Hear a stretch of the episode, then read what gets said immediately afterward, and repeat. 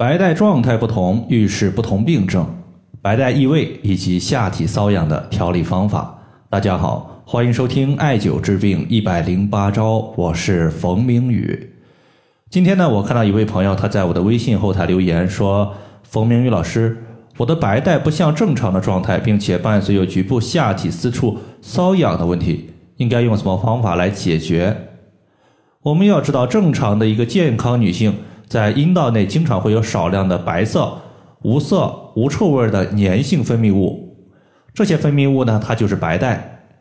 白带它对于女性的一个外阴阴道有一个润滑的作用，同时呢，它可以抵御外邪的入侵，保持阴道的清洁。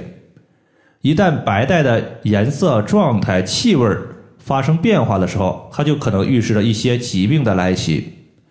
最常见的呢，比如说像浆糊一样白色的粘稠性白带，它经常出现在女性的排卵期。这类患者呢，它多半会有一些慢性的子宫颈炎的发生。还有一种呢，就像豆腐渣一样的一个白带情况。此类白带，它除了就是一些炎症问题之外呢，也有可能是某种细菌导致的。主要问题就是它伴随有一个严重的下体瘙痒问题。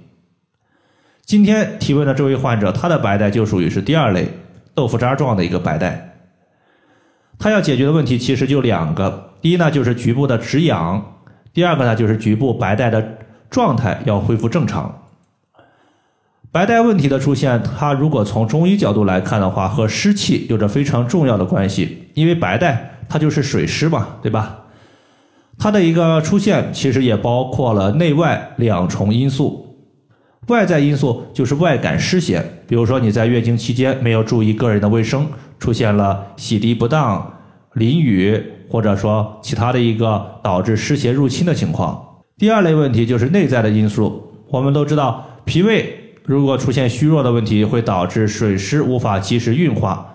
那么水湿它最主要沉积的部位是在腰腹，如果水湿往下走，就会出现水湿下注的情况，导致女性的白带异常。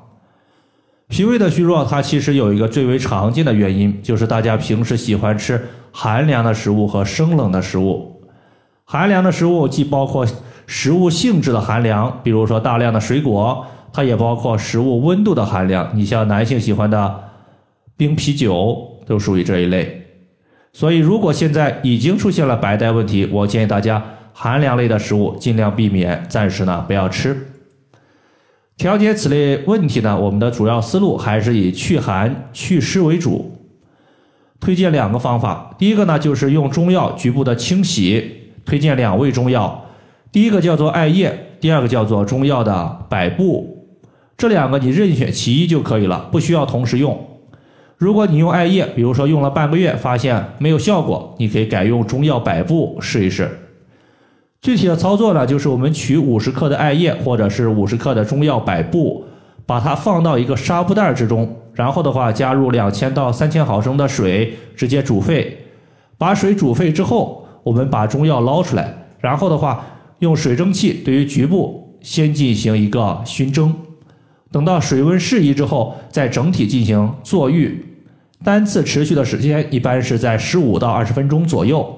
艾叶它是驱寒扶阳的一个中药，而百部它有杀虫的效果。比如说，女性局部有滴虫性的一个感染，它会导致局部的瘙痒非常严重。这个时候用百部的效果相对来讲会比艾叶稍微好一些。